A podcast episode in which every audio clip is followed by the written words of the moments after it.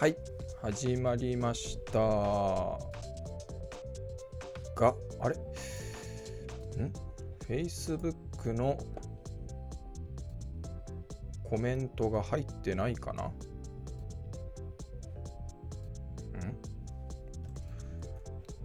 ちょっとお待ちくださいよ。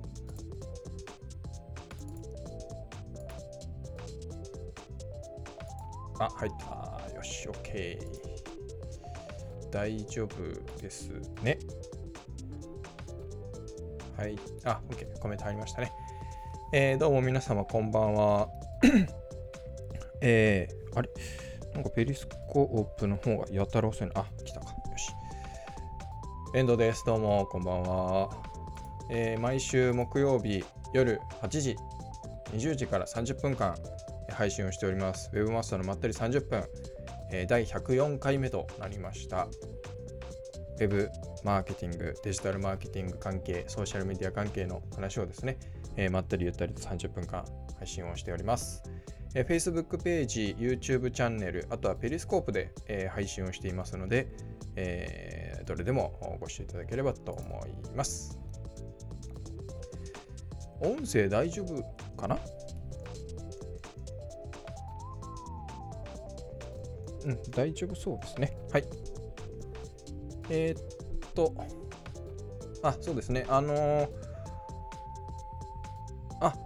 小倉さんどうもです。どうもです。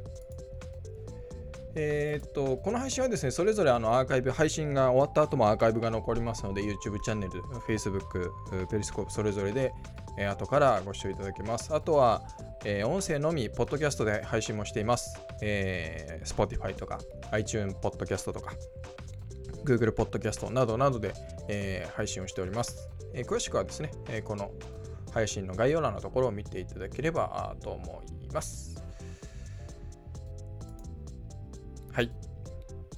大丈夫そうですね。えーまずですね、今日の話題としては、まあ、最初はですね、今日なんですけども、キヤノンの単焦点レンズを買いましたよという話をしましょう。しましょう。とか変ですけど、なんか日本語が。いや、あのですね、まあ、今、あのね、この、このキヤノンの、えー、24mm の F2.8STM っていうレンズを買ったんですよ。で、えー僕はですね、今、最近のあのウェブマスターの手帳の動画は違うんですが、ソニーの、えーハンディカムで撮影をして、えーまあね、こうバックグリーンで撮って、えーこう背景を合成してみたいなことをやってたんですけども、まあ、いかんせんその手間がかかるんですよ、その撮り方というのは。まあ、合成をする、合成をする手間よりかは、あの合成自体はですね、ちゃちゃっとややれちゃって、あんまり細かくやってないんで、動画を見ている方はわかると思うんですけど、あのこうバツバツバツって切っちゃったりしてるんですよ、こう背景、背景というか、余計な部分を。なんで、僕の手がこう大きく動くとですね、途中でブツって切れたりするんですよ。してるんです。とか、まあ、そういう編集上のめんどくささはそんなにないんですけど、あの適当にやっちゃってるんで。ただ、撮影をする時のそのグリーンバックをこう毎回広げて、あとその影ができないように光を当てみたいなのはですね、だいぶめんどくさいんですね。で、まあ、そういうの、そういうめんどくささもあって、まあ、その動画が、更新がこう滞ってるっていうのがあるので、まあもうちょっと気軽にそんなバックグの合成はいらないだろうと。あの、なんかこう、こういう感じでね、僕が座ったり、まあ、立ってるか座ってるか分かんないですけど、ちゃっとカメラを起動させて動画撮影して、もうあと、ちゃちゃっと編集して出すみたいなの方が、もっと気軽、僕自身も気軽に手軽に動画をもっと出せるなということがあって、だったら、まあ、そのハンディ、今、あのソニーのね、4K のあのハンディで撮ってるんですけど、まあそれでもいいんですけど、それじゃなんか面白くないなと。なんか、なんか、うん、ハンディの映像っていうか。だったら、あの、以前、前は使ってた、あの、このね、キャノンの、えー、EOS キッス、ね、X7i がある、あったんですよ。で、最初の頃はずっとこれで撮ってたんですよね、動画を。なんですけど、まあ、そのこうカメラの位置とかで、まあ、デフォルトのあのレンズを使ってたんで、まあ、ボケを出せないことはないんですが、まあ、どうせね手軽にやるならもうなんかボケ感があった方が僕が楽しい。見てる人もちょっとなんかリッチな感じになるかもしれないんですが僕が編集してる時にそのボケが出てるとなんか楽しいんですよ。楽しいのでじゃあもうレンズ買うかということでいろいろ見たりしたんですけどであのー、このね えー、EOS の EFS24mm の F2.8STM っていうのは結構前に出てるんですよね。もう多分2、3年前に出てるのかな？出てて、で、今はこれよりもあのいいやつとかもあるんですよね。とか、別に、キャノンの純正じゃなくてもいいんですよ。別にあの、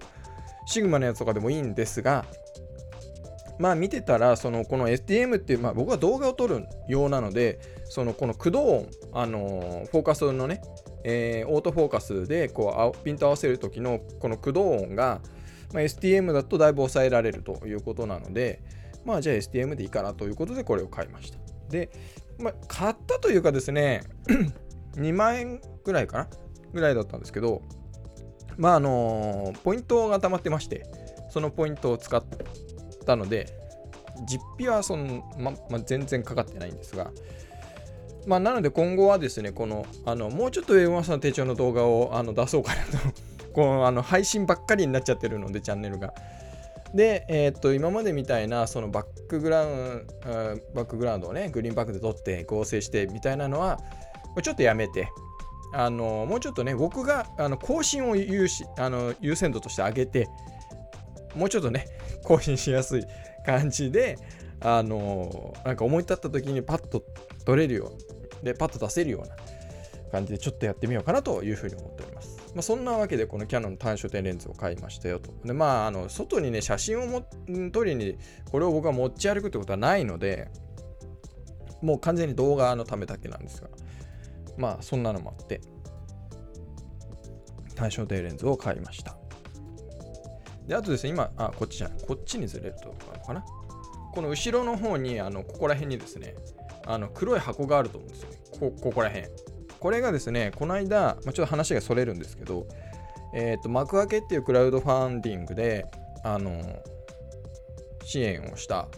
えー、ジンバルが届いてですね、ここに置いてあるんですね。ちょろっと触ったぐらいなんですけども。まあ、なので、もしその、この、例えば、例えばでこれを、えー、ね、え外で持ってってこう撮影動画を撮るっていう時はそういうジンバルを使おうかなと思ってますが当分予定はないです。はい。あのー、ね下ハッピー下町の時ぐらいなんでそういうジンバル使ってたの。まあまあまあそんな話です。はい。で、えー、次はですねまあ Twitter とか Facebook のページにも写真出したかと思うんですがあのー、Google 検索で検索をした時の検索結果ですね。で、えー、とそのクエリ検索クエリに対して、えー、自分のウェブサイトが、えー、どれぐらい表示されててどれぐらいクリックされてる、えー、平均順位があって、まあ、いわゆるサーチコンソールの検索アナリティクスで見れるような情報ですよね。が検索結果でも確認できるようにどうやらなったっぽいですね。ちょっと皆さん全員そうなのか分かんないですけど僕はなんかあのこの間検索をしたら、まあ、もちろんですねそのキーワードでえー、表示がなければあのそういう表示はないと思うんですけど、えー、まあ、僕の Webmaster の手帳で、えー、なんていうのかな、表示されてる、検索に対して表示されてるものは、まあ、サーチコンソールでデータとして収集されているものはっていうことですよね。あの検索アナリティクスのところの検索クエリで出てくるような情報がそれぞれのその検索をした時の画面の一番上にボーンと出てるっていうのは僕はすごくあのお便利だと思って、えー、そのね個々の検索クエリに対して自分のウェブサイトがどういう状況になってるかっていうのが、まあ、わざわざサーチコンソール見なくても分かるっていうのは便利だなと思っております。ちょっと皆さんそうなのかちょっと分かんないですが、あの、便利になったなって感じです。ただ、あの、サーチコンソールも新しいね、えー、のがありますけど、あの、管理画面というか、あれがね、僕はね、ちょっと今ね、まだ切り替えてないんですよ。その、検索アナリティクスのところの、えー、クリックレート、だから CTR とか、えー、そういうのがですね見づらいんですよねフィルターのかけづらいあのー、相当させしづらい相当ができないのかな？なんか数字をわざわざ入れなきゃいけないんですよね。入れてフィルターをかけるって形だと思うんです。僕はもしもしそういうんじゃなくて今まで通りあのこう数のね多い順とか少ない順とかで相当できるやり方があるのであればぜひ教えていただきたいんですけど多分ないと思うんですよね。なんかフィルターでその数値で、えー、データをフィルターかけて例えば数、えー、ねえ、表示回数が1000以上とかそういうふうにその数字を入れないとわからないっていうのが僕はだいぶ不便なんですよね。なので、まあ、すごくそれ使いづらいなと思ってなんか参考になんかすごい手間かかるなと思ってるので相変わらずまあ前の管理画面のままやってるんですけどどうなんですかねあれ変わるのかな？変わるんだったらちょっと前の形で残しててほしいなと思うんですけどね。非常にやりづらいんですよねあれ。扱いづらい。見づらいというか。うん。なんかね、まだ今後、まあ、全部きいつか切り替わるとは思うんですけどね、新しいものに。それがなんかなーって感じですね。だから YouTube もそうなんですよね。YouTube も YouTube スタジオかな？とかっていう風になってて、で今まだベータ版なんですけど、年明け早々にも、その今のね、ベータ版の方に全部切り替わるってことで、まだね、まあベータ版なんで、ちょいちょいね、あの、不便なところがあったりとかこううまく動作してないところとかがあるんですけどうーんって感じですね。でこれもねいつかね Webmaster 手帳で早めに紹介したいなとは思ってるんですけどその僕はですね YouTube に、えー、1個の、まあ、プラグインっていうのかな？あのそういうのを入れててですねそれを使うと、えー、動画の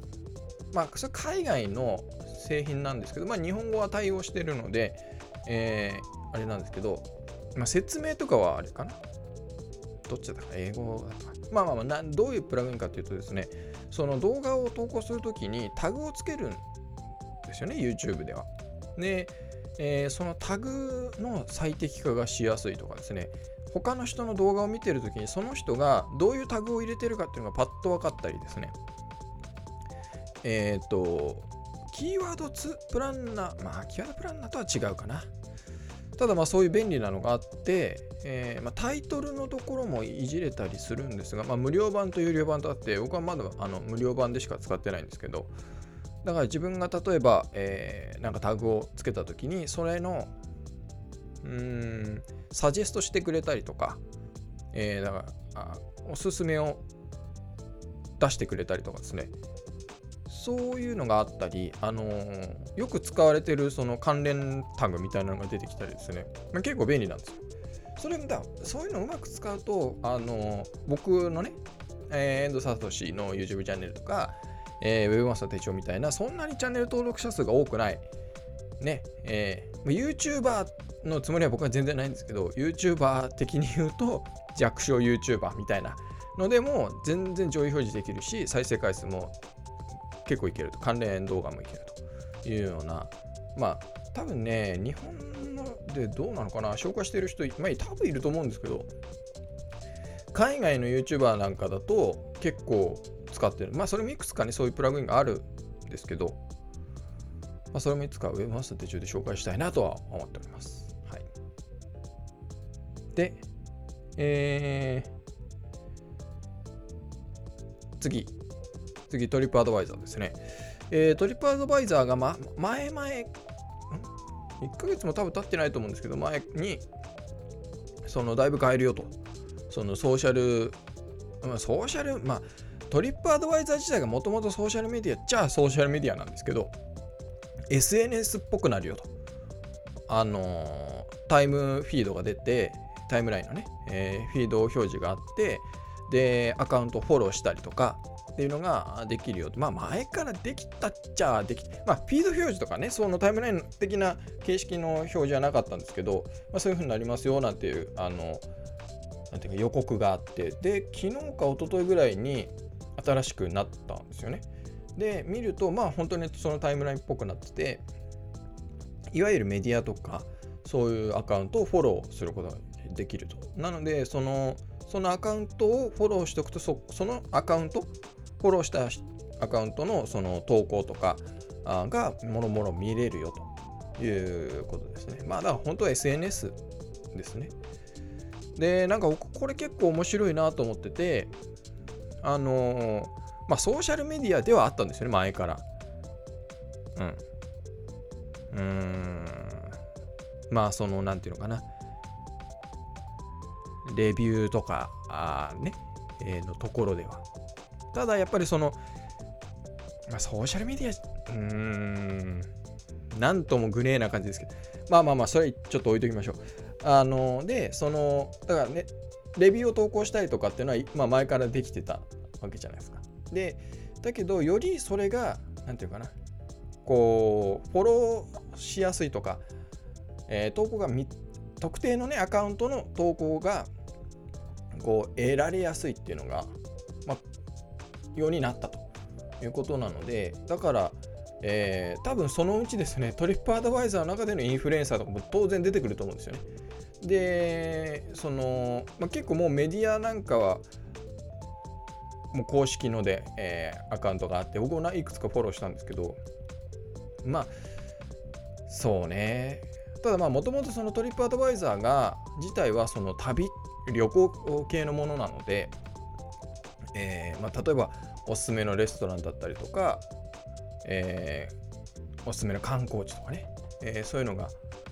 なんていうのかな、あのー、よりこう、インフルエンスしやすくなるっていうか、のは僕はあるんじゃないかなと思うんですよ。だからこう、日本であればやっぱり、ね、今インバウンド、インバウンドって言ってるし、2020の東京オリンピックに向かってこういっぱい人をね海外から人を呼び込みたいっていうのがあると思うんですよね。でその僕もねちゃんと細かくまだ見てないんですけど、えー、いわゆるその Facebook のノートみたいな機能とかその動画とかね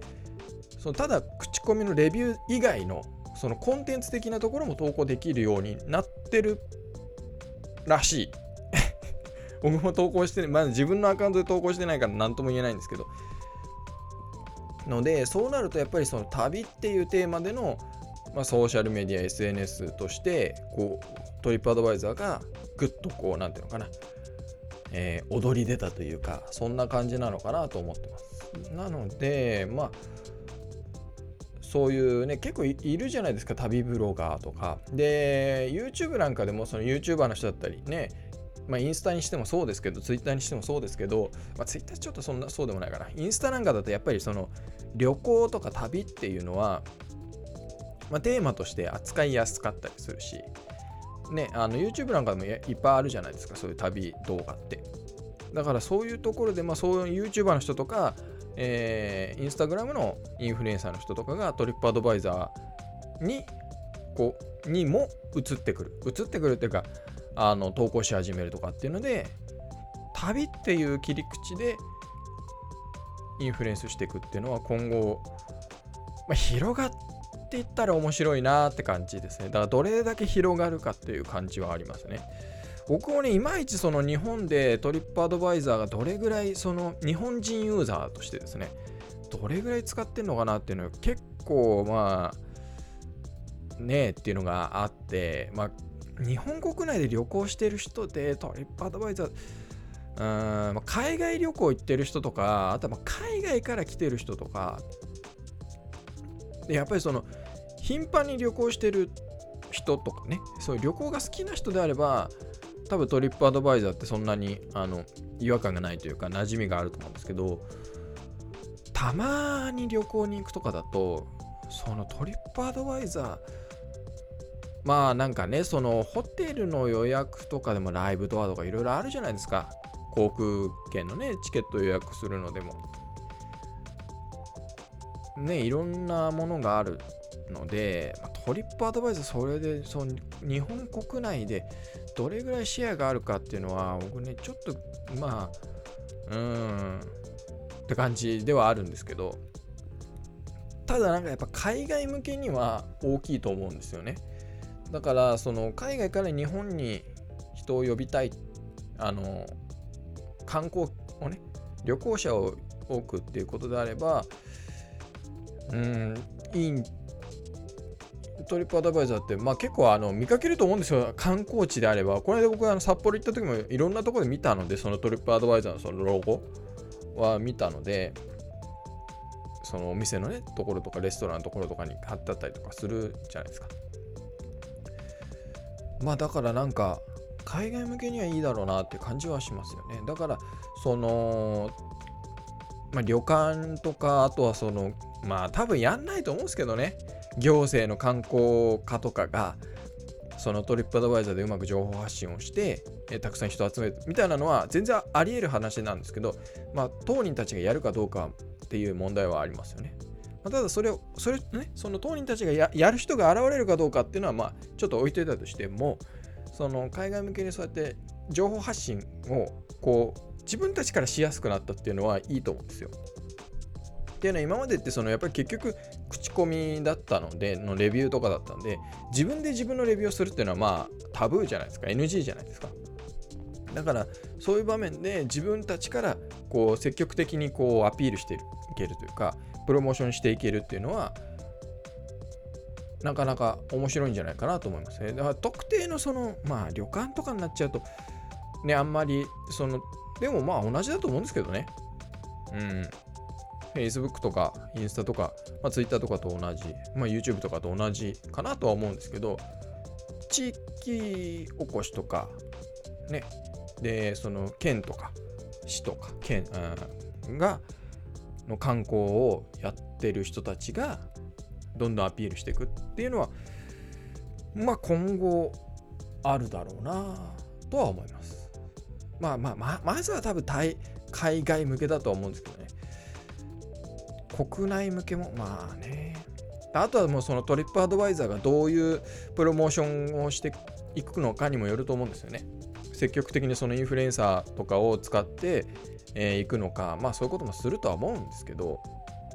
あるいはもうある程度もうなんか放置しちゃうのか、まあ、放置しちゃうとなかなか厳しい気がするんですけどね。っていうことですね。でもまあ本当切り替わってソーシャル化したばかりなので今後どうなっていくのかは見見物というとなんか言い方があれですけど楽しみだなとは思ってます。だから僕もなんかいろいろえいろいろね使ってみたいなとは思ってるんですけどまああのこの間ね僕あの YouTube 自分の遠藤聡の YouTube チャンネルには出したんですけど新しくその旅リストっていう機能ができたんですよ。いわゆるまあ、えー、自分が行きたい観光地えー、これ僕が例えばですけど札幌に行ったんで札幌の観光地をこう、まあ、ブックマークですよね。お気に入り登録をしとすることがバーッとできるんです。でその旅行の日程いつからいつまで行くのかっていうのをもう登録できるのでそうすると、えー、その最初の日にこことこことこの観光地に行くとかっていうのを自分でこう作れるんですよリストを。そうすると結構良くてあのーガイドブックいらなくなるんですよね、あの本が。っていうのは、スマホのアプリでもうトリップアドバイザーあるんで、そこからそのリアルタイムにその営業時間とかもわかるし、地図も場所もわかるし、えー、公式サイトに飛ぶこともできるし、例えばなんかツアーがあるような場所であれば、そのツアーの予約とかもできるし、ね、レビューもサクサクっと見れるしっていうことで、まあ、ネットにつながってないとってのはありますけど、だから逆に言うと、まあ、海外ね、えー、行くときにネット、僕なんか使ってますけど、たまに海外行く人だとあれかな。でも国内旅行であれば全然スマホ一つでもう、あの、いろんなのが情報が見れちゃうので、いいかなとは思います。あの旅リスト結構いい機能だなと思っております。で、なんかね、そのその YouTube チャンネル、YouTube で、まあ、遠藤聡の方出したんですけど、こ勝手に紹介してるわけですよ。だから、なんか、トリップアドバイザーから変なこと、なんか、お前、ダメだよっていうその画面のね、スクショ、スクショ動画っていうか、って言われちゃったら、ごめんなさいって言うしかないなと思ってるんですけど、あとまあ、ゆ、歪んだというか、うがった見方をする人は、これ、企業案件じゃないかとか思う人もいるだろうなと思いながら、ただ僕は企業案件の時とか、あの、PR のね、ネイティブワードの時は、ちゃんと PR だって言ってるんで、そこは信じていただきたいなってところですけど、まあ、話はそれましたが、ただまあ、そのソーシャルについてはね、えー、ちょっと楽しみだなと思って、どういうふうにこう動いていくのか、どういう使われ方をして、どういうふうなこう広がりを見せるのか、もしくは全く広がらずに終わるのか、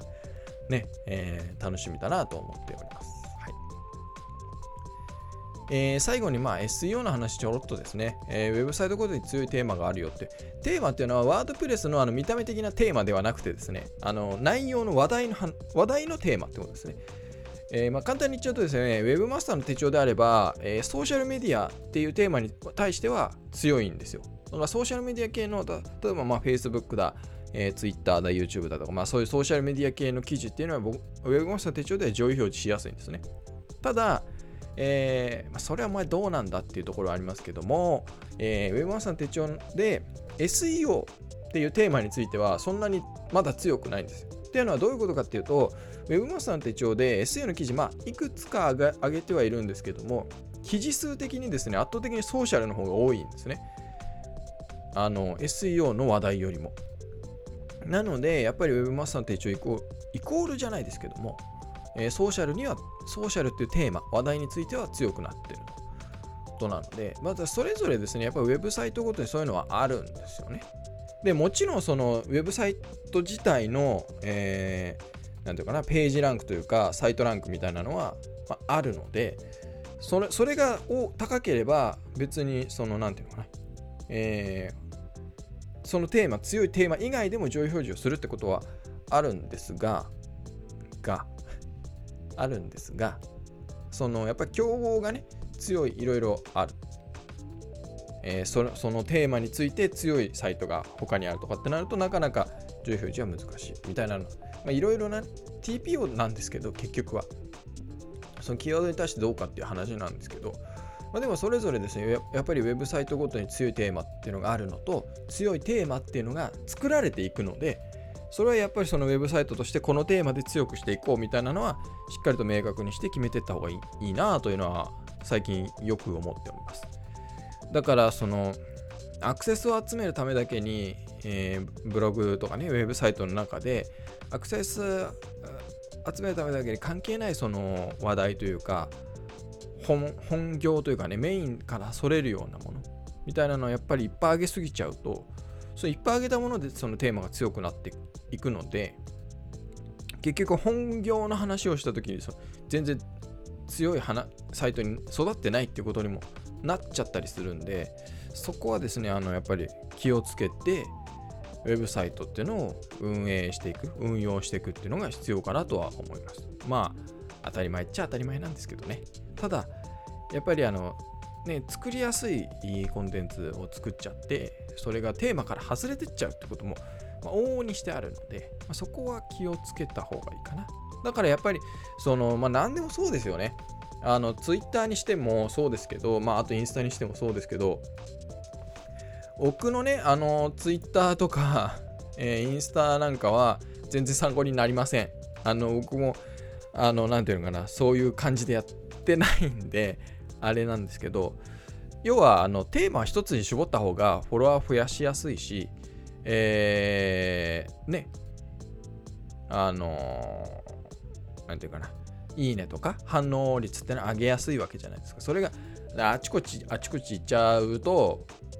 やっぱり難しい。その僕自身、その投稿してる人自身がテーマになってくれない限り、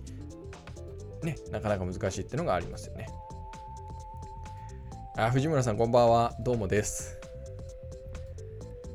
そう、だから本当はですね、その、ね、よく言われるじゃないですか、ツイッターでも特定のテーマに絞ってツイートをしましょうとか、えー、インスタグラムにしても一つのテーマに絞って一つのテーマで、えー、写真を投稿しましょうとかってそうするとその方がフォロワーが増やしやすいってまあ当たり前っちゃ当たり前なんですよねで僕のインスタなんかだと例えばえー、最近だとゴルフとかもあるし、旅行の話もあるし、本もあるし、本当に僕のなんか、ただ単に SNS として いわゆる SNS 的な、えー、個人的な使い方しかしてないんですけど、それは当然そのゴルフならゴルフに絞ったアカウントの方が、ゴルフ好きの人はフォローしやすいわけで、でそれなんで分散しちゃダメかっていうとゴルフが好きでフォローしてもそれゴルフ以外の自分にとっては興味がない投稿が流れてきちゃうと別にその人にとっては別にそれってもう雑音というか、ね、必要ないものでしかないんでとやっぱりフォローが、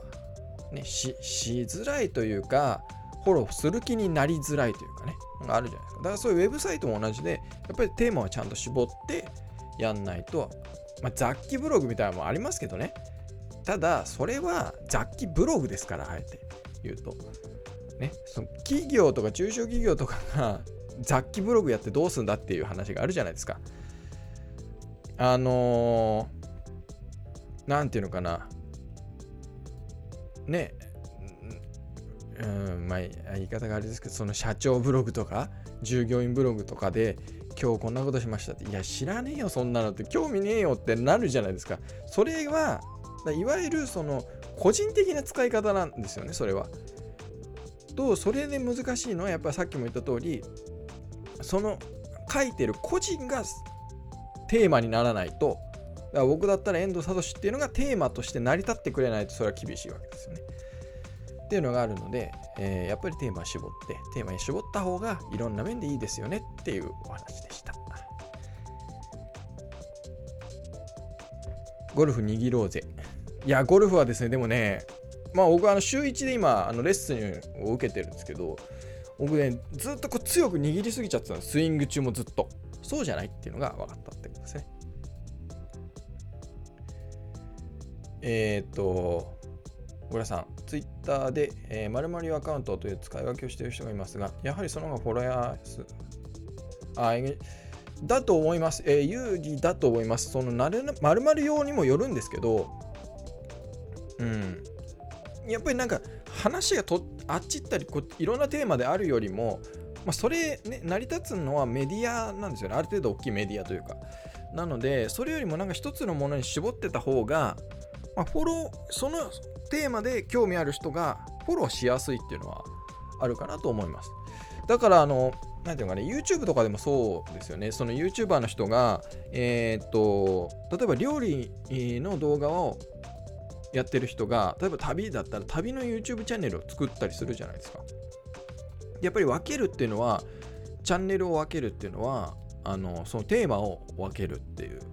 ことなので、やっぱりそのいろんなものがこうごちゃ混ぜにこういるよりかは一つのテーマで絞ってそのテーマで好きな人に来てもらう。でそれ以外のまた別のテーマだったら別のチャンネルとかアカウントとかで集める、えー、来てもらうっていう方が、えー、やりやすいかなとは思います。あの雑記的にこういろんなのがあってできないわけじゃないんですけどね。でもやっぱりテーマは絞った方がいい。あのいろいろ、まあ、やりやすいっていうことですね。で、フォローもしやすいかなと思います。なので、あの僕としては、あのフォロワー数とかエンゲージメントっていうのは有利だと思ってます。はい、というわけで、えー、ちょうどお時間となりましたので、今週のウェブマスターの待ってる30分は以上となります。はいえー、毎週木曜日の夜8時、20時からですね、まあ、30分がこんな感じで話をしております。Facebook ページと YouTube チャンネルと、あとペリスコープと同時配信を、3つでね、同時配信をしております。えー、終わった後はアーカイブが残ります。あとは、ポッドキャストで配信も、音声だけですけどもね、えー、配信をしておりますので、えー、iTune とか、えー、Spotify とか Google Podcast などで聞いていただければと思います。というわけで、今週もありがとうございました。また来週。さよなら。